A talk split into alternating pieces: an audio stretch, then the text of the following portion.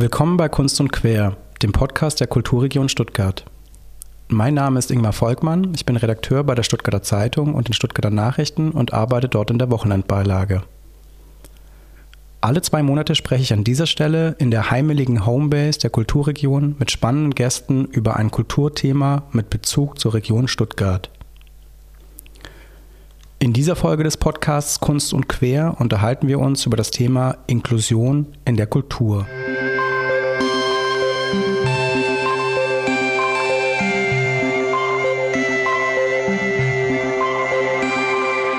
Dabei soll es um ganz verschiedene Perspektiven auf das Thema gehen. Zum Beispiel um die Frage, wie könnte man es inhaltlich hinkriegen, dass mehr Menschen mit Behinderung in Theaterstücken mitspielen oder eben auch aus organisatorischer Sicht, was muss sich in Sachen Barrierefreiheit tun, damit mehr Menschen mit Behinderung auch aus Zuschauersicht einfachen Zugang zu Kunst und Kultur haben. Unsere heutigen zwei spannenden Gäste sind voll im Thema drin. Zum einen zu Gast ist Grete Pagan. Geboren 1983 ist sie seit der Spielzeit 2022-23 Intendantin am Yes, am Jungen Ensemble Stuttgart. Das Yes wiederum ist Teil des Kooperationsprojekts Kurswechsel Kultur, Netzwerk Richtung Inklusion, das sich für mehr inklusive Teilhabe in Kultureinrichtungen im Land einsetzt. Dazu aber später mehr. Grete ist verheiratet, hat drei Kinder und kann wirklich sensationell leckere Feschbarbrote schmieren, unter anderem. Unser zweiter Gast heute ist Luke Bornhack. Luke ist Schüler aus Stuttgart und vor allem aber Influencer. Er ist bei Social Media sehr aktiv. Ich bin zum Beispiel ein riesiger Fan von ihm auf Instagram, wo sich seine Beiträge sehr, sehr wohltuend abheben von der ansonsten doch sehr hochglanzlastigen Bilderflut bitte alle folgen. Der Kanal heißt at all-inclusive und hat mittlerweile fast 7000 Abonnentinnen und Abonnenten. Willkommen, ihr beiden. Jetzt kommen wir zum äh, klassischen Einstandsspiel bei uns. Grete, wie würdest du dich selbst in drei Sätzen beschreiben? Hallo, schön, dass ich hier sein kann. Ähm, ich beschreibe mich, ich bin eine weiße Frau, ich habe kurze Haare, und ich äh, bin hier heute, glaube ich, als eine Person, die im Kulturbetrieb theoretisch Macht hat, um Dinge zu verändern. Und das äh, fasziniert mich, weil es neu ist für mich. Und du musst vielleicht kurz noch sagen, woher der bezaubernde Nachname kommt, den man tatsächlich Pagan ausspricht? Ja, das ist richtig. Den habe ich mir angeheiratet, ganz klassisch. Sehr gut. Ja. Sind schottische Wurzeln oder ähm, was ist das? Britisch. Ja. Very British. Yes, very much. Klingt, klingt auf jeden Fall sehr gut. Luke, und nun du in drei Sätzen, wie würdest du dich beschreiben? Hallo, ich bin der Luke Bornhardt. Ich würde mich so beschreiben, dass ich auch ein weißer Mann bin, mit kurzen schwarzen Haaren und eine unsichtbare Behinderung habe. Also eine Behinderung, die man mir vielleicht nicht auf den ersten Blick ansieht. Okay. Und sag mal, was mich natürlich interessiert jetzt eben auch nach den Einstiegsworten, wie wird man eigentlich Influencer?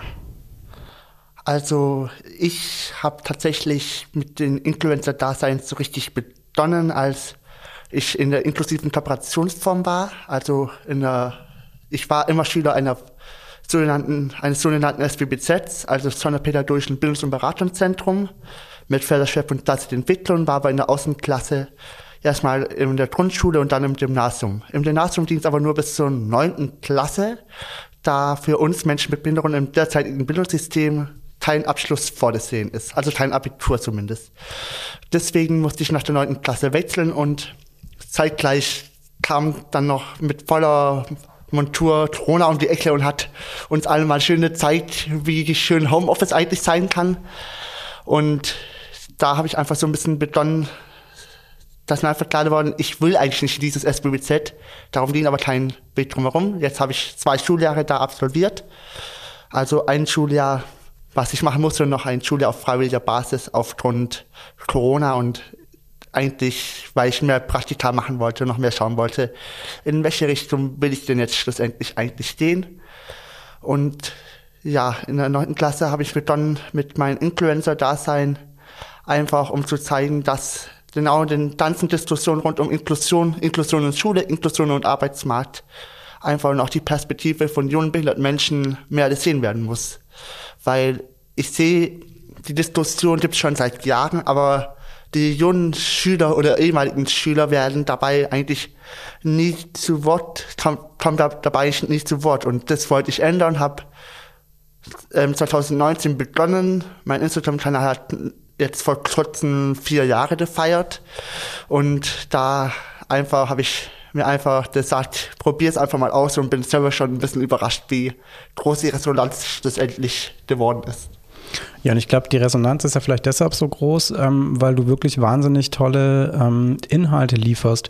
Kannst du so ein bisschen beschreiben, wie viel Zeit du da investierst und auch wie du da so ein bisschen vorgehst? Also wie muss man sich das vorstellen zwischen Schule und, und sonstigen Aktivitäten? Bist du dann eben am Handy und checkst aus, was du jetzt teilen möchtest?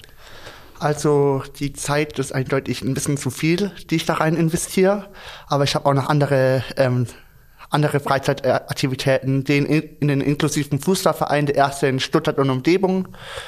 Ansonsten habe ich Ergotherapie und Schlagzeugunterricht.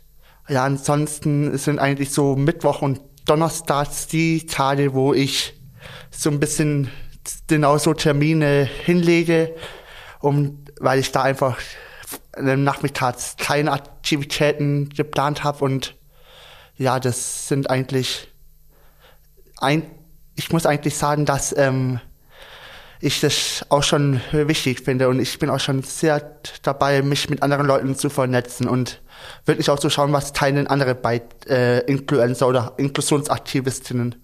Vielleicht noch kurz zum Begriff Influencer. Der Begriff entstand durch die Aktion Mensch. Das war eine Kampagne der Aktion Mensch und ist mittlerweile eigentlich ein Begriff für Inklusionsaktivistinnen, Influencer kommt durch das Wort Inklusion und das vom Englischen to influence, also beeinflussen. Und es gibt die Influencer, aber mich unterscheidet, dass ich ein Influencer bin, also mich öffentlich stark mache für die Rechte von Menschen mit Behinderung. Das heißt, ähm, jetzt mal ein bisschen überspitzt gesagt, ähm, machst du die ähm, sympathischere und inhaltlich spannendere Variante des Influencers. So kann man es auch beschreiben. und was ich eingangs äh, ganz verbummelt habe zu sagen, wie alt bist du eigentlich aktuell? Ich bin aktuell 19 Jahre alt, habe äh, vor zwei Schuljahren habe ich offiziell die Schule verlassen, war jetzt in der Berufsvorwahl in der Bildungsmaßnahme, habe die aber und Ziel dieser Maßnahme war, in eine Theorie reduzierte Ausbildung zu kommen. Ich wurde als nicht ausbildungsfähig eingestuft und habe deswegen jetzt ähm, bin ich derzeit in, eine, in einer kooperativen Berufsvorbereitung. Das ist auch eine Maßnahme auch von der Agentur für Arbeit. Die mache ich jetzt ungefähr schon seit zwei Monaten und habe jetzt noch ungefähr ein Jahr vor mir. Und das ist eine Maßnahme, wo ich drei Tage Schule habe und zwei, drei Tage Praktikum habe und zwei Tage Schule. Und mein Praktikum ist ein Langzeitpraktikum in Kindergarten und Ziel dieser Maßnahme ist es schlussendlich, ein Arbeitnehmerverhältnis im Kindergarten zu bekommen. Und meine ganzen Mitschüler sind in anderen Bereichen, aber ich habe mich für den Kindergarten entschieden, einfach weil es auch von Anfang an einer meiner Berufswünsche war. Und da es mir möglich gemacht wurde, habe ich gesagt, da will ich hin und fühle mich eigentlich auch gerade sehr wohl. Ja, das klingt doch wunderschön, eben weil du dann quasi mit Kindern arbeiten kannst ja. und ähm, Kindern eben gleich zeigen kannst, dass es eben verschiedene Realitäten, verschiedene Welten wahrscheinlich gibt. Ja. Ähm, Grete, du hast auch einen sehr spannenden Beruf, bei dem äh, vielleicht nicht jeder sofort weiß, ähm, was macht eigentlich eine Intendantin ganz genau? Kannst du so Sendung mit der Maus mäßig ein bisschen erklären, wie dein Alltag aussieht? Ähm, ja, das weiß ich auch immer noch nicht so ganz genau. Ich finde das noch so raus. Ähm, schon anderthalb Jahre jetzt. Ähm, also ich leite ein Theater und das heißt, ich bin verantwortlich für eigentlich alles, was da drin passiert. Sowohl für das künstlerische Programm als auch für alle Menschen, die dort arbeiten. Die Theater sind so ganz krass altmodisch strukturierte Institutionen, so voll so hierarchische Läden. Es gibt so immer so eine Person, die so Chef oder Chefin von allen ist. Äh, daran haben wir jetzt nichts geändert im Moment. Ähm, verschiedene Gründe.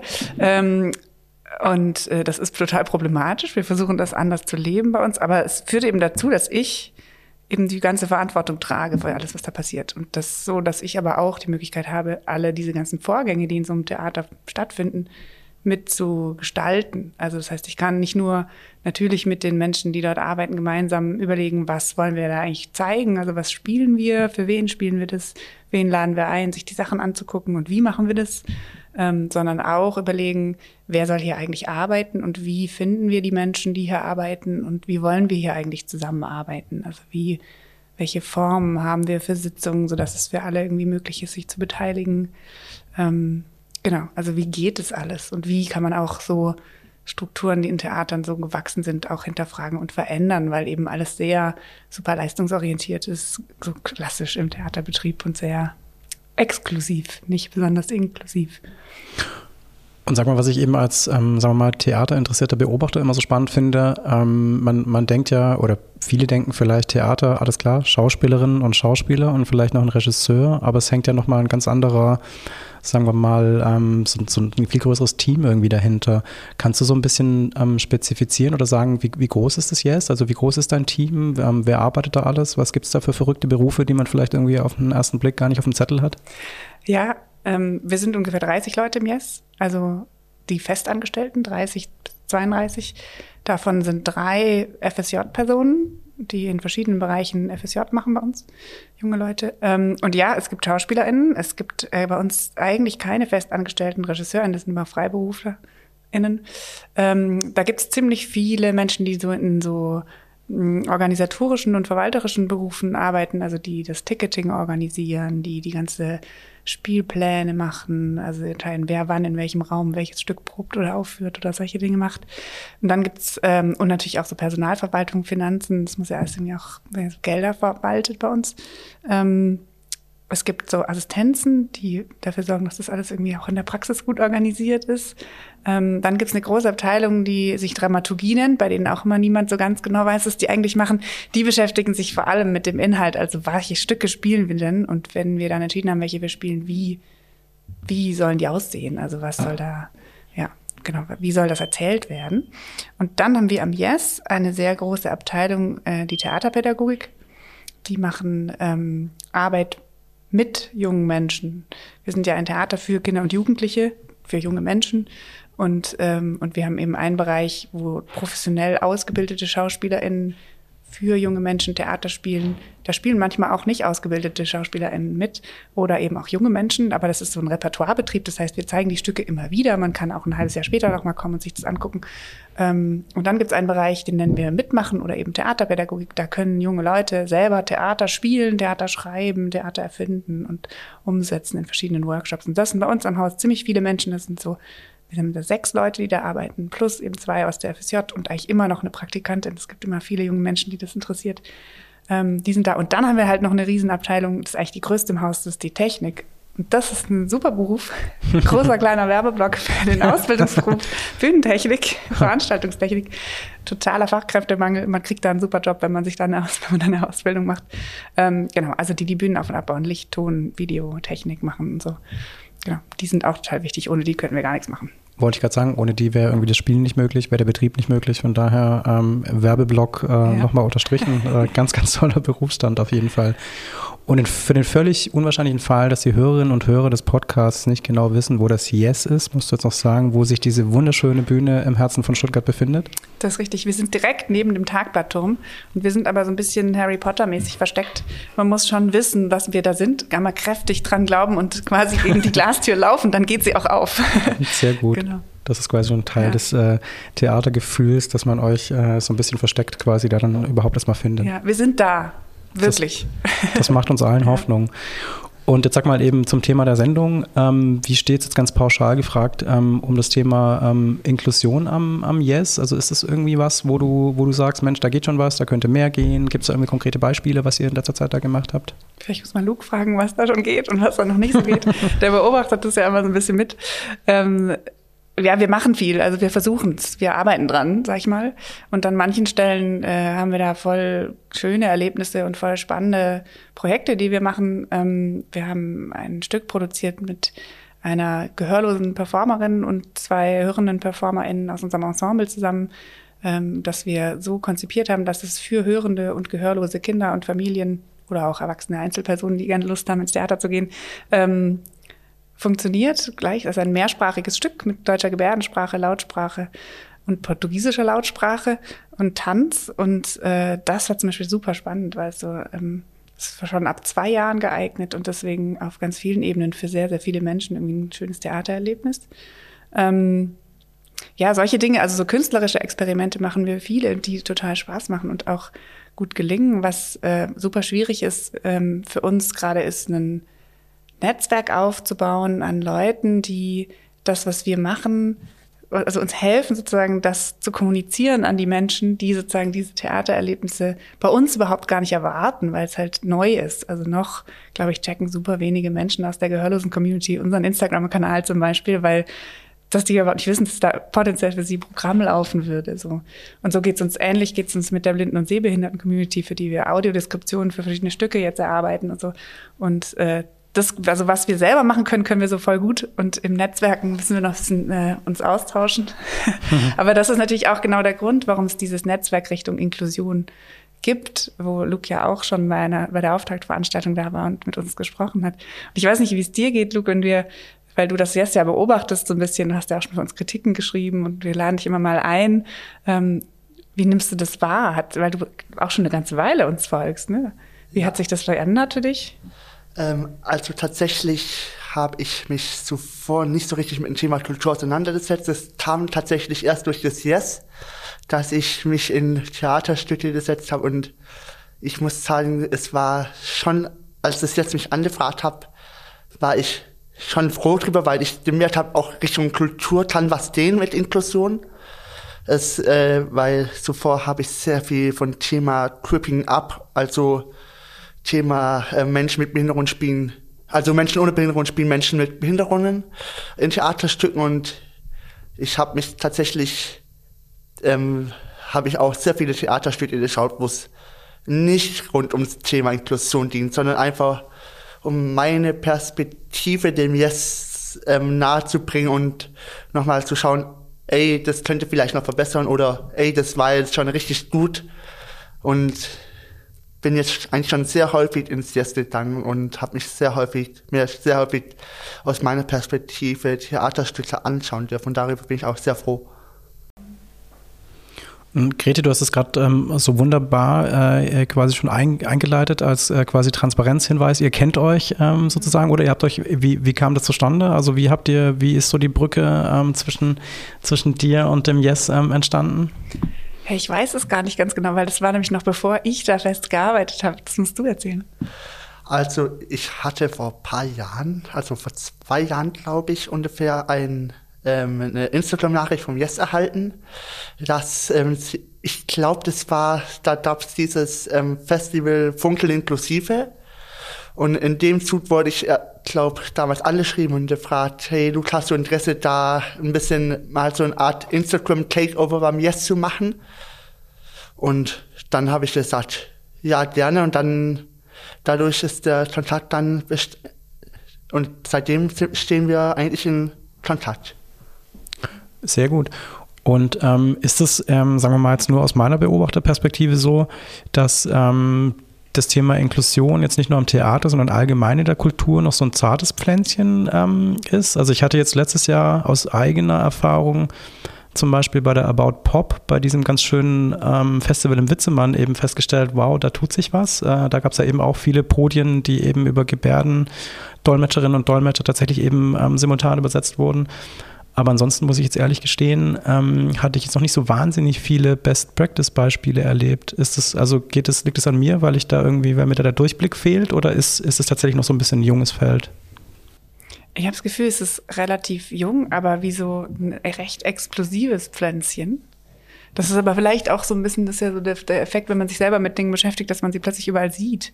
Also vielleicht, es liegt vielleicht ein bisschen an den Netzwerken, in denen ich unterwegs bin, aber das, oder wir mit dem Yes unterwegs sind, dass ich das Gefühl habe, es, es taucht an viel mehr Ecken auf. Also ich erlebe viel mehr Theater, die, äh, die plötzlich Audiodeskriptionen machen für Stücke oder die Relax Performances anbieten, wo man so den Veranstaltungsbesuch versucht zu ermöglichen für Menschen im neurodiversen Spektrum, die eben früher an den Theater sein müssen, weil sie sich mal umschauen können vorher oder so. Also gibt es so ganz viele ähm, Sachen, die man machen kann, damit Menschen sich mehr wohlfühlen im Theater. Ähm, und ich habe manchmal so Angst, dass es eine Modeerscheinung sein könnte und hoffe sehr, dass es nicht so ist, weil es natürlich äh, ja einfach ein total gutes Feld von Zusammenarbeit ist. Also es macht einen riesen Spaß. Es macht das Theater per se auch zugänglicher. Ähm, und ich habe das Gefühl, dass die Theater, also da bin ich jetzt ein bisschen eitel, aber die Theater für junges Publikum, also für Kinder und Jugendliche, wir beschäftigen uns immer ja schon mit unserem Publikum anders als der sogenannte Abendspielplan. Ähm, was damit, das liegt ja schon in unserem Namen. Wir haben ja schon das Publikum in unserem Namen drin. Und, ähm, und viele Dinge, die bei uns schon ziemlich normal sind, sind Sachen, die jetzt so im Zuge von äh, Barriereabbau plötzlich so gefordert werden. Also bessere Beschreibungstexte, ebenso mehr Einladungen an Menschen in den Häusern. Bei uns ist auch äh, eh schon immer total klar, dass Leute manchmal die Vorstellung verlassen müssen und wieder reinkommen können, natürlich danach. Also solche Sachen ist äh, da gibt's schon so ein paar so Barrieren, die sind schon so abgeflacht in unserem Theaterverständnis. Aber ja, also ich glaube, es ist ein, ein junges Pflänzchen, was aber wächst. Ich weiß nicht, ob dir das auch so geht. Hast du auch den Eindruck, es wird mehr? Auf jeden Fall. Ich glaube, ähm, dass Kultur wirklich auch einer der Grundbausteine sein kann, um die Welt zu verändern, weil ich glaube, viele, denen jetzt auch in so Theaterstücke und wo es vielleicht ums Thema Inklusion geht und wissen das davor da nicht, dass da auch Menschen mit Behinderungen da drin vorkommen und kommen dann da raus und sind dann ganz überrascht, dass auch Menschen mit Behinderungen das Spiel haben. Und da will ich auf jeden Fall sagen, dass das auf jeden Fall einer der Grundbausteine sein kann. Jetzt vor kurzem fand auch in München ein inklusives Theaterfestival statt. Ich weiß gerade nicht mehr den Namen, aber da sieht man es auch sehr stark, dass die Kulturbranche sich jetzt immer mehr bemüht, Richtung Inklusion zu kommen. Und es gibt dann natürlich noch viele Hürden, die dann werden müssen, aber ich bin eigentlich auch sehr positiv gestimmt, dass die Kultur jetzt immer mehr Richtung Inklusion kommt. Und ähm, Grete, sag mal, die, was wir vorhin eingangs schon ganz kurz erwähnt haben, eben das Kooperationsprojekt Kurswechsel Kultur, was hat es damit ganz genau auf sich? Kannst du das so ein bisschen ähm, erläutern, erklären, was da passiert? Mm, ja, das ist ein, äh, ein Programm, was versucht, ein Netzwerk aufzubauen und äh, ist initiiert von der LKJ und vom Zentrum für kulturelle Teilhabe Baden-Württemberg. Und es ist ein baden-württemberg-weites äh, ähm, Netzwerk, in dem acht Kulturinstitutionen man konnte sich darauf bewerben okay. und äh, musste sich darauf bewerben und äh, es wurden äh, auch ziemlich viele abgelehnt. Also es wurden äh, acht ausgewählt, die sich sozusagen, die glaubhaft machen konnten, dass sie es ernst meinen ähm, mit der Öffnung, mit der inklusiven Öffnung. Und äh, genau, und wir treffen uns regelmäßig dreimal im Jahr etwa zu so Netzwerktreffen zu verschiedenen Themen, die manchmal äh, kunstpraktisch sind und manchmal eher organisatorisch, Öffentlichkeitsarbeit ähm, oder andere Dinge und tauschen uns aus und bilden uns fort und versuchen dabei irgendwie einen Weg zu finden, dieses Wissen, was da generiert wird oder was da auch schon existiert an ganz vielen Stellen, ähm, uns gegenseitig zugänglich zu machen und aber auch gelingt auch noch nicht so richtig gut, aber wir sind auch noch am Anfang dieses Netzwerks. Ähm, auch Menschen, die nicht in diesem Netzwerk sind, also auch an andere Kulturinstitutionen. Das sind ja Landesgelder, die wir da in diesem Netzwerk, also dieses Netzwerk hat. Und äh, die Idee ist schon, dass da auch Institutionen noch von profitieren, die nicht in diesem Netzwerk jetzt drin sind selber. Aus Stuttgart äh, ist da noch die Rampe drin. Mhm. Also wir sind zwei Theater aus Stuttgart, die da reingekommen sind und freuen uns. Es sind vor allem Theater. Es hatten sich, glaube ich, einfach sehr viele Theater beworben. Sie sind ein bisschen, vielleicht liegt es daran, dass wir in der Kunstform halt ähm, fluider sind als andere. Also das, wir haben ein Museum auch dabei und das ist natürlich eine völlig andere Nummer, wenn es darum geht, die Ausstellungen zu verändern oder so. Klar. Das sind ganz andere Arbeitsformen, genau. Aber möglich ist es auf jeden Fall. Und ich weiß auch von anderen Kulturinstitutionen in Stuttgart, dass sie daran arbeiten ähm, und Wege suchen. Und wenn ich von diesem Netzwerk erzähle, sind alle immer so, ah, das klingt ja super spannend, kann man da mal dazukommen? also es ist schon ein Privileg, auch da drin sein zu dürfen. Und das heißt aber, das Netzwerk ist eben noch relativ jung und mhm. wie du es gerade beschrieben hast, ähm, es ist tatsächlich sehr, sehr theaterlastig. Ähm, liegt es daran, dass Theater per se da einfach ein bisschen offener vielleicht sind tatsächlich oder ist es zu pathetisch gesagt? Oder liegt es eher daran, was du gerade auch schon erwähnt hast, dass es halt vielleicht sogar schwieriger ist, so eine bisschen statischere Form aufzubrechen, wie es jetzt irgendwie ein Museum mit seiner Sammlung, mit, mit seinem Depot irgendwie hat? Ich weiß es nicht, warum das so ist, ehrlich gesagt. Also, weil wir haben das ja nicht ausgewählt. Es gab eine Jury, die das ausgewählt hat. Und warum die sich für lauter Theater entschieden hat, weiß ich nicht. Mhm. Luke, du bist da eben da einfach sehr versierter Beobachter eben ähm, auch von, von, von inklusiven Kulturinitiativen. Ähm, ist es tatsächlich so, dass im Theater sich gerade viel tut und in anderen Bereichen vielleicht noch mehr aufgeholt werden muss? Oder ist es, ist es ein, ein falscher Gedanke? Auf jeden Fall ist es so, dass sich im Theater sehr viel tut. Und wenn man jetzt zum Beispiel in Richtung Konzerte geht, ich besuche relativ viele Konzerte und wundere mich tatsächlich, dass es nicht, noch nicht alle Konzerte zum Beispiel in deutscher Gebärdensprache übersetzt werden. Oder, weil das ist natürlich auch was, dass auch Menschen, die taub sind, die wollen vielleicht auch mal in ein Konzert gehen und auch mal wissen, was da gesungen wird und, aber können sie nicht, weil halt die ganzen Texte nicht in Gebärdensprache übersetzt werden und es gibt schon sehr viele Gebärdensprache-ÜbersetzerInnen, die auch Konzerte übersetzen, aber ich würde mir wünschen, dass es noch viel mehr Konzerte gibt, auch von großen KünstlerInnen, die dann noch in Gebärdensprache zeitgleich übersetzt werden. Und so kann man eigentlich auch von vielen anderen Veranstaltungen reden, wo es auch noch nicht in Gebärdensprache übersetzt wird oder in Autodestruktion. Also auf jeden Fall ist in der ganzen Kulturbranche, glaube ich, noch viel zu, muss man noch viel verändern, aber im Theater sehe ich tatsächlich, dass da stand, soweit ich weiß, eine der größten Veränderungen stattfindet. Also hat das Theater eine gewisse Schrittmacherfunktion in dem Bereich. Wenn du auf Konzerte gehst, das finde ich total interessant, gibt es da irgendwie Lieblingslocations, wo du hingehst? Ist das dann auch, also hauptsächlich in Stuttgart oder, oder wo, wo gehst du da am liebsten hin? Wo, wo fühlst du dich ähm, am wohlsten? Also tatsächlich gehe ich sehr viel in Spitzenmann Okay. Und ansonsten war ich auch schon im LKA und in der Wagenhalle jeweils, glaube ich, zu einem Konzert. Stand. Okay, aber das ist ja auch eine gute Bandbreite. Das sind gute ja. Locations, die du, da, die du da erwähnt hast. Und ähm, wie, wie ist bei euch beiden denn die, ähm, da so die Meinung, bräuchte es denn ähm, tatsächlich auch noch mehr Menschen mit Behinderung, die eine aktive Rolle auf der Bühne tatsächlich einnehmen. Also sei, jetzt, sei es jetzt in Stücken oder Performances oder weiß ich nicht, vielleicht sogar im Musikbereich, um da eben auch so eine Art Vorbildfunktion ähm, einzunehmen oder braucht es das eigentlich gar nicht? Also ich finde tatsächlich, dass es im Theater und auch in also es muss nicht unbedingt ein Theaterstück um das Thema Inklusion sein, um Menschen mit Behinderung zu repräsentieren. Es kann ja genauso gut sein, dass es Theaterstücke sind, die da nichts mit dem Thema zu tun haben. Und umso cooler wäre es dann, wenn dann Menschen mit sichtbarer oder unsichtbarer Behinderung auf die Bühne kommen und die Zuschauer dann erstmal so ein bisschen, aha, da ist viel jetzt ein Mensch mit Behinderung mit, weil es gibt ähm, ich glaube, sehr viele SchauspielerInnen mit Behinderungen, die sich da für das Thema stark machen. Es gibt auch sehr, es gibt auch äh, BeraterInnen für die Kulturbranche zum Thema Inklusion und die sich da einfach auch stark machen und die auch wirklich Kultureinrichtungen dann online oder in Präsenz beraten können, die sich das Thema noch mehr angehen können. Grete, wie siehst du das? Ist das irgendwie ähm, ähm, praktikabel oder ist es nötig, tatsächlich eben mehr ähm, Schauspielerinnen und Schauspielern mit, mit, ähm, mit Behinderung eben ähm, sichtbar oder unsichtbar eben auf, auf der Bühne zu integrieren? Oder ist es, weiß ich nicht, logistisch gar nicht so einfach? Oder? Das ist unbedingt nötig. Also, und dann ist es vielleicht auch nicht so einfach, aber das ist ja kein Grund. Also, das kann ja nicht der Grund sein. Das ist, glaube ich, genau das, was ich meine. Das, natürlich macht es dass wir Dinge, die wir manchmal so oder bisher oft so getan haben, nicht so wieder machen. Aber das ist ja okay. Also das, dafür sind wir ein bewegliches, ein beweglicher Organismus und können Dinge auch anders machen.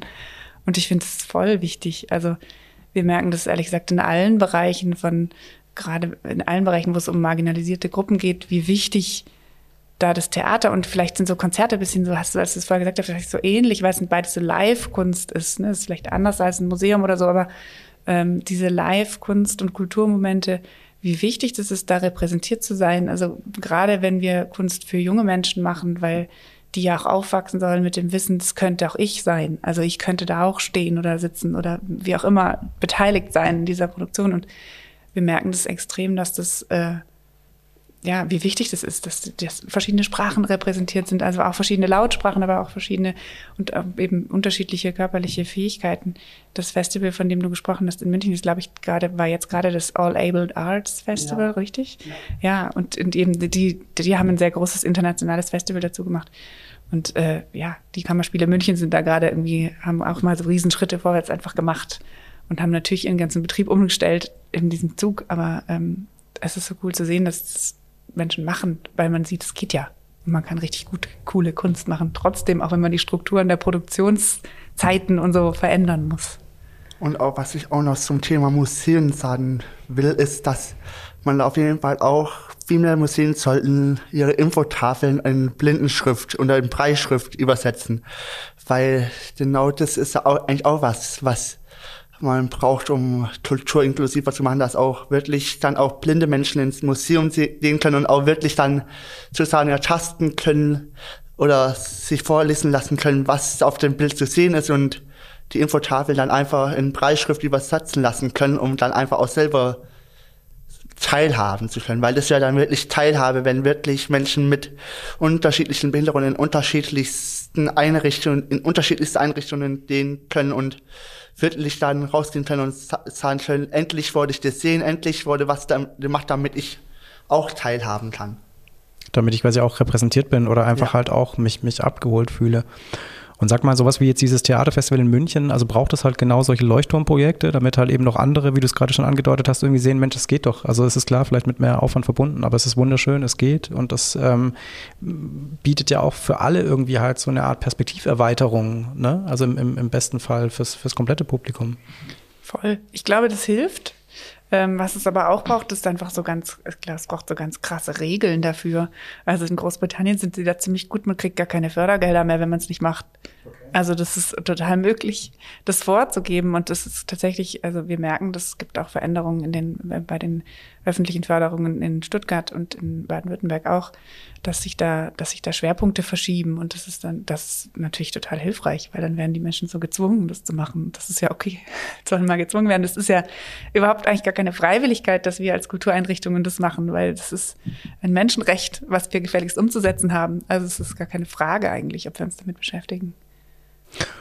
Und ähm, sag mal, was ich so interessant fand, eben jetzt in der Vorbereitung, ich hatte in einem Interview von dir, ähm, Grete, mit der Stuttgarter Zeitung eben ähm, gelesen, dass du gesagt hast, du möchtest das Yes noch gerechter machen. Das fand ich einfach einen ganz guten Satz, auch wenn das manche nervt. Ähm, hat das Vorhaben bisher geklappt und äh, wen hast du bisher am meisten genervt? Äh, mit, deinem, mit deiner Suche nach Gerechtigkeit? Habe ich das genauso gesagt? Das ist ja immer so eine Frage. Hier wird man ja, ist direkt aufgenommen, sonst wird das immer alles nochmal umgeschrieben. Ähm, nee, ähm, ich glaube, das klappt langsam, also Schritt für Schritt so. Es wird, äh, ich hoffe jedenfalls, aber auch das müssen eigentlich andere beurteilen, ob es denn wie gerecht denn ist. Für alle sicherlich immer noch nicht. Also wir, wir haben immer noch viele Barrieren bei uns. Ähm, und ich nerve damit ähm, im Moment, glaube ich, viel mich selber und die Leute bei uns im Haus, weil wir im Moment sehr viel uns im, im Theater damit beschäftigen und einfach gerade noch das eine Mehrarbeit ist dass wir das machen, weil wir noch keine Stelle haben, die das koordiniert, also die sozusagen diese Öffnung, diese inklusive Öffnung bei uns im Haus organisatorisch und inhaltlich koordiniert. Nächster Werbeblock. Man kann sich bei uns bewerben auf diese Stelle, weil wir haben jetzt die Gelder von der Stadt, um sie zu finanzieren. Also falls jemand Interesse hat, bei uns zu arbeiten, wir hätten eine 50-Prozent-Stelle zu vergeben, ähm, die sich genau darum kümmern soll. Ähm, genau. Aber das ist auch ein hochspannender Punkt. Ähm, sag nochmal, was, was würde man ganz genau innerhalb dieser Stelle machen und äh, wie lange läuft die Ausschreibung dann noch, äh, um den Werbeblock noch so ein bisschen attraktiver? Die ist noch gar nicht ausgeschrieben, das wäre jetzt so eine Vorabbewerbung. Oh, wow. Ähm, die ist noch gar nicht raus. Ja, es geht tatsächlich darum, dass, ähm, dass wir das, äh, das jetzt hat schon lange, hat schon lange angefangen mit der inklusiven Öffnung und das ist bisher eine AG-Arbeit. Das heißt, Menschen aus verschiedenen Abteilungen des Hauses arbeiten in einer Arbeitsgruppe freiwillig sozusagen an diesem Thema und innerhalb ihrer Arbeitszeit, aber quasi on top zu allen Aufgaben, die sowieso auf ihrem Schreibtisch liegen, äh, kümmern sie sich darum.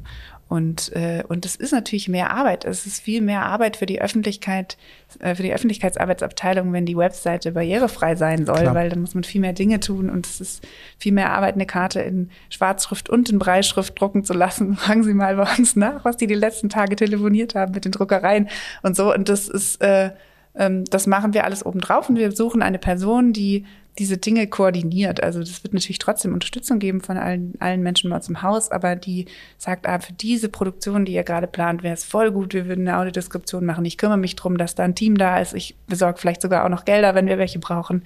Ähm, und ich schaue, dass die wissen, was sie tun. Ich plane es mit allen, die es im Haus wissen müssen. Ähm, Genau. Und vielleicht kümmere ich mich auch noch darum, dass die richtigen Schulklassen dann davon wissen und dann auch die Karten buchen, die äh, die Kinder, genau, genau, die Jugendlichen, die die Audiodeskription auch nutzen dann mhm. am Ende. Ja, aber das klingt nach einem wunderschönen Vorhaben und nach einem sehr, sehr guten Plan.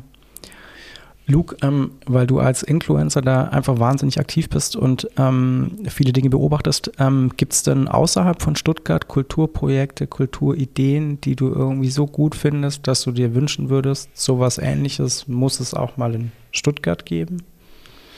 Also auf jeden Fall ähm, das All Abled Festival, das fände ich auf jeden Fall auch cool, wenn sowas endliches mal in Stuttgart stattfindet, weil ich es einfach sau interessant finde, zu sehen, wie unterschiedlichste Menschen mit unterschiedlichsten Hintergründen auf der Bühne stehen und wirklich sich mal zeigen und da wirklich mal zeigen, dass sie auch eine Stimme haben, auch wenn man die Stimme leider häufig nicht hört in der Gesellschaft und man leider noch häufig aufgrund seiner Behinderung oder aufgrund anderer Sachen einfach diskriminiert wird und ausgegrenzt wird von unterschiedlichsten Veranstaltern und da finde ich es auf jeden Fall voll cool, wenn es sowas ähnliches mal in Stuttgart geben würde, um einfach mal zu zeigen, ja, wir sind auch da, wir können auch Kultur schaffen, auch wenn man es uns vielleicht da nicht zutraut. Und ähm, Grete, ähnliche Frage an dich. Jetzt Blick über den Tellerrand. Wir haben nach München schon geschaut. Ähm, du hast kurz, glaube ich, auch eben auch England in Sachen Förderung ähm, erwähnt. Gibt es irgendwie Projekte, Leuchtturmprojekte, Best-Practice-Beispiele, wo du sagst, boah, das wäre schon ganz geil, wenn sowas ähnliches ähm, in der Preisklasse eben zum Thema Inklusion, Vielfalt in Stuttgart auch mal stattfinden würde? Ich würde zustimmen. Ich finde, ein Festival ist immer eine gute Sache, weil es einfach eine also Aufmerksamkeit schaffen kann innerhalb von einer relativ kurzen Zeit und eine große Plattform bieten. Ähm, wir machen ja eins. Jetzt ist die diesjährige Ausgabe schon fertig kuratiert, aber wir können es mal für in zwei Jahren überlegen. Vielleicht musst du uns helfen. Ähm, genau. Und äh, es gibt schon in, in Deutschland Theater, die sich sehr, also es gibt immer mehr so Förderprogramme auch, die so Beratungen eben zur Verfügung stellen. Du hast es vorher auch schon gesagt, dass es so Menschen gibt, die auch Kultureinrichtungen beraten in der inklusiven Öffnung. Das ist total hilfreich. Also uns hilft jetzt dieses Netzwerk, uns helfen auch andere BeraterInnen wie Luke und andere Menschen, die uns, die wir so gefunden haben. Aber es gibt auch, man kann sich richtig von so Agenturen beraten lassen auch. Zum Beispiel die Comedia in Köln hat das gemacht und hat jetzt über die letzten zwei Jahre wirklich da einfach richtig ihre Strukturen auf den Kopf gestellt. Das ist schon cool. Absolut. Und ähm, jetzt Stichwort ähm, Berater und vielleicht eben ähm, andere Menschen, die auch was zu sagen haben, ähm, denen eine Plattform bieten. Luke, ich habe ja schon eingangs gesagt, dass ich großer Fan von deinem ähm, Insta-Kanal bin. Vor Weihnachten äh, betreibst du immer einen riesengroßen Aufwand und stellst quasi in einem Adventskalender andere Aktivisten, andere Influencerinnen und Influencer vor. Kannst du davon noch so ein bisschen erzählen, wie du die selektierst und, und ähm, was das ja wahrscheinlich auch nochmal für eine Riesenarbeit irgendwie ist, die da dahinter steckt?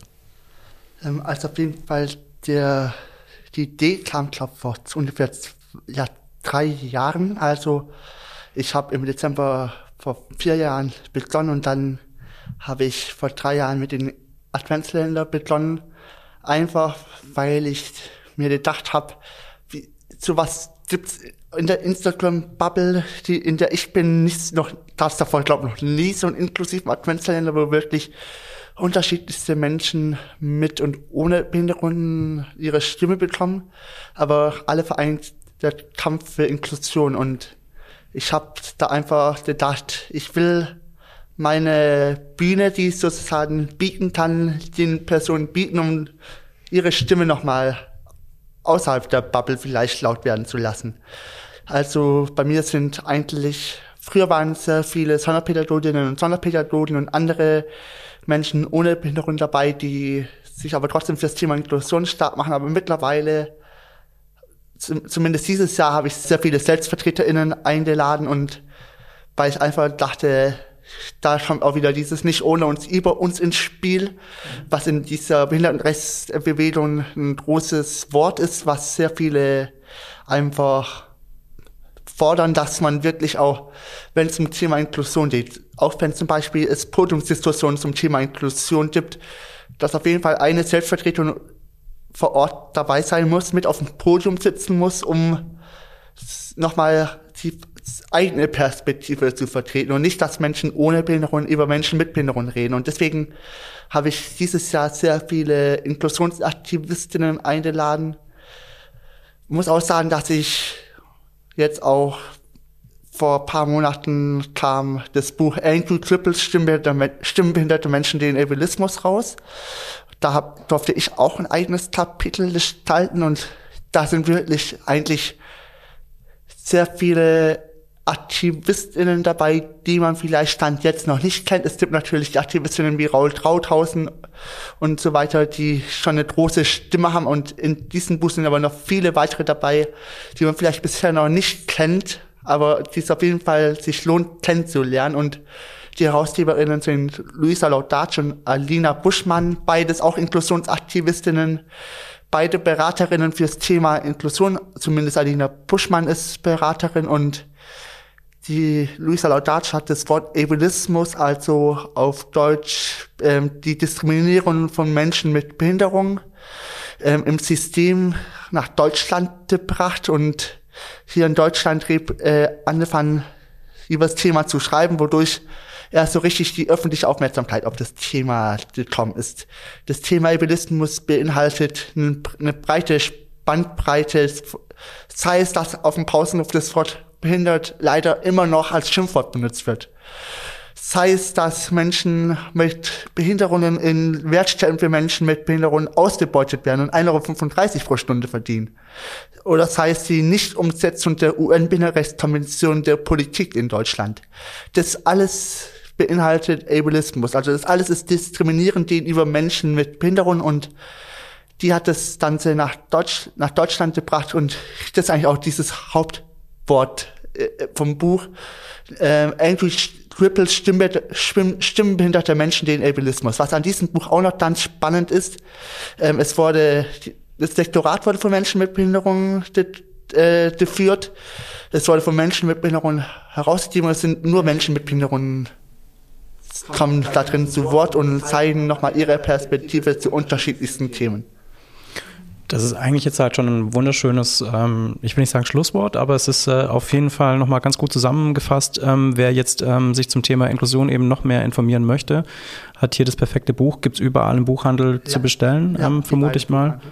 Genau, und wer ähm, dem Luke über ähm, All Inclusive bei Instagram eine Direktnachricht schreibt, der kriegt vielleicht sogar noch eine Widmung ins Buch, wenn er ja. ganz lieb darum fragt.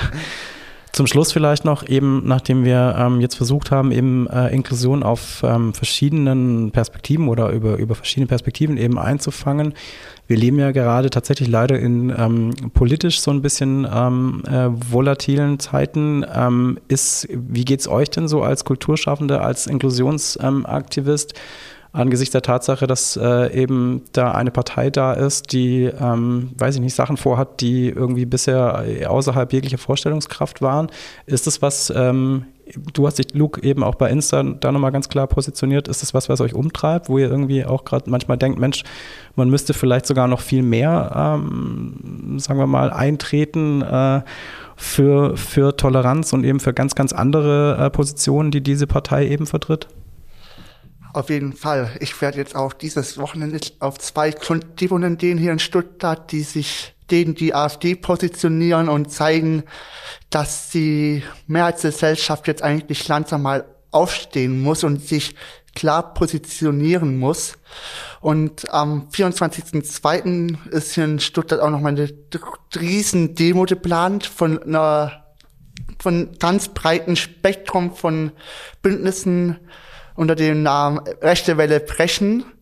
Die Demo wurde tatsächlich schon geplant, bevor das, bevor dieses Vorhaben der AfD an die Öffentlichkeit kam, bevor die Recherchen von ähm, Korrektiv da diesen Wirbel verursacht haben, war schon diese Demo geplant und die Demo wird es weiterhin geben, aber hoffentlich dadurch noch viel größer werden, weil wirklich, ich hoffe, dass es da einen großen Aufschrei gibt oder den es jetzt schon in vielen Städten gab, also Köln 30.000. Und eigentlich in jeder Stadt waren um die über 1000 auf der Straße, um denen die AfD ähm, die Stimme zu erheben. Und da will ich auch noch gern sagen, dass es auch uns Menschen mit Behinderung betrifft. Wenn man dran denkt, dass äh, in der Zeit, wo Hitler an der Macht war, es die Aktion T4 gab, also die, der Massenmord an Menschen mit Behinderung. Im gleichen Zuge wurden auch ähm, noch andere Menschen ermordet, die's, die, die er nicht äh, in Deutschland haben wollte, aber das zeigt eigentlich auch, dass das Thema uns Menschen mit Behinderung auch betreffen sollte und es noch einen viel größeren Aufschrei in der Behindertenrechts-Community darum geben sollte, uns wirklich es betrifft eigentlich uns alle und wir dürften eigentlich jetzt alle nicht mehr schweigen, sondern müssen jetzt laut werden, um dies, um auch zu zeigen, dass wir gerade die Umfragewerte der AfD wirklich im Blick haben und wirklich uns Sorgen machen, was passiert, wenn die AfD wirklich mal an die Macht kommen sollte. Grete, ist das ein Thema, das sich eben auch als Kulturschaffende ähm, umtreibt? Also diese, diese wirklich unfassbaren Umfrageergebnisse gerade? Und hast du da irgendwie ein, ein Rezept, wie man vielleicht in irgendeiner Form dagegen, du schaust mich entgeistert an, wie man, was man irgendwie noch mehr machen könnte? Es treibt mich total um, es treibt mich aber einfach auch als Mensch um, also als Mitglied dieser Gesellschaft, als Mitglied der Mehrheitsgesellschaft, die äh, das total falsch findet, weil es sozusagen, weil alle Menschen, die sozusagen in diesem Plan als nicht zugehörig äh, betitelt werden, zu meiner Gesellschaft gehören und zu unserer Gesellschaft gehören und äh, Deswegen bin ich total bei dir und werde auch auf diese Demos gehen und äh, werden mit dem Yes auch auf diesen Demos vertreten sein und ich auch als Privatperson. Und ähm, ich habe überhaupt kein Rezept. Ich glaube, laut sein das ist, ist eine richtig gute Idee. Und ähm, als du gesprochen hast, Luke, habe ich nochmal an was gedacht, was du vorher gesagt hast und finde es recht einen krassen Ausspruch und äh, finde es cool und gleichzeitig irgendwie auch gibt es mir so ein Gefühl von äh, okay gut dann kümmern wir uns drum dass du gesagt hast du hast das Gefühl Kultur kann auch so ein Ort sein wo sich äh, wo sich Gesellschaft verändert oder wo sowas vorangebracht werden kann und das ist wir versuchen immer wieder so um auch nicht zu verzweifeln uns in der Kultur auf das zu besinnen was wir können also weil wir sind halt nicht Politik also wir sind nicht die Politikerin wir können schon politisch sein in dem was wir tun aber wir sind halt eine Kultureinrichtung, wir sind ein Theater und das, worauf wir versuchen, uns so zu besinnen, ist, dass wir ein Ort sein können, an dem Fantasie und Utopie und Empathie geübt werden. Und ähm, daran halten wir uns fest, an dem Glauben, dass das was bewirken kann. Das mag äh, naiv sein, aber es ist das, was wir können. Und deswegen machen wir das. Ich finde auch, find auch gar nicht, dass das naiv ist und ähm, möchte vielleicht eben auch noch so äh, ausnahmsweise so ein bisschen persönlicher ähm, diese, diese wirklich, ähm, wie, wie, ich finde, extrem lehrreiche und extrem gute ähm, Podcast-Folge so langsam zum Ende ähm, bringen. Ich bin ganz bei, bei Luke und bei Grete auch aus einem persönlichen Grund, weil ich tatsächlich eben, ich habe zwei Kinder und unsere Tochter ist auch mit ähm, einer Behinderung auf die Welt gekommen, mit einem seltenen Gendefekt. Deshalb äh, geht es mir ganz genau wie Luke. Ich habe einfach keine Lust, dass ähm, eine äh, Partei politische Macht bekommt, die dann womöglich wieder, ähm, dass wir wieder in Zeiten eben äh, gelangen, wo man Angst haben muss, dass an der Tür geklingelt wird und äh, die eigene Tochter abgeholt wird. Von daher eben äh, bin ich auch total äh, bei dir, Luke. Ähm, äh, nie wieder ist genau jetzt und es wäre ganz gut, wenn jetzt irgendwie alle da, alle Vernünftigen äh, zusammenhalten würden und da ganz klar eben ähm, zeigen und sagen würden, dass, äh, dass es ab jetzt irgendwie äh, nicht mehr, dass man da, dass da nicht zu spaßen ist mit dieser äh, Partei. Um nicht ganz so staatstragend, dramatisch und traurig zu enden, habe ich mir zum Schluss, jetzt wird es ein echt schwieriger Übergang, noch den äh, unglaublich wichtigen Aufruf ähm, aufgeschrieben, dass Luke seit drei Jahren Schlagzeug spielt und dringend auf der Suche ist nach einer Band und dass wir als Podcast sehr, sehr gerne sozusagen die Vermittlerrolle einnehmen würden und ich mich einfach über Mails an den Podcast freuen würde an podcast.kulturregion-stuttgart.de mit äh, aussagekräftigen Bewerbungen für eine mögliche Band, in der Luke Schlagzeug spielen könnte. Hast du irgendwie Musikwünsche? Gibt's, bist du da ganz offen oder? Also ich bin eigentlich relativ offen. Also so meine Lieblingsmusikrichtung ist eigentlich so Pop. Schlager wäre jetzt nicht so toll. oh komm. Also ihr Popschaffende da draußen, falls ihr ähm, Teil des absolut heißen Scheißes der coolsten Band 2024 äh, und die folgenden Jahre auch werden wollt, dann Mail an podcast.kulturregion-stuttgart.de. Luke beantwortet die Fanpost und wir casten dann eben gemeinsam diese Band. Ihr meldet euch dann, wenn ihr einen Probenraum braucht, ne? Ja. Wow. schon mal gesagt. Das klingt doch sehr, sehr gut. Vielen lieben Dank für eure Zeit und dass ihr da wart und für die wirklich ähm, tollen Beiträge.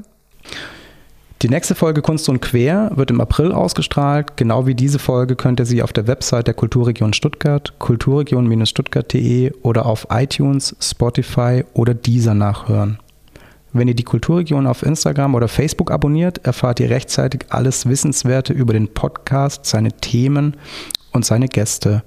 Falls ihr thematische Vorschläge habt, falls ihr euch beschweren wollt, wüst beschimpfen wollt, freuen wir uns über E-Mails an podcast.kulturregion-stuttgart.de.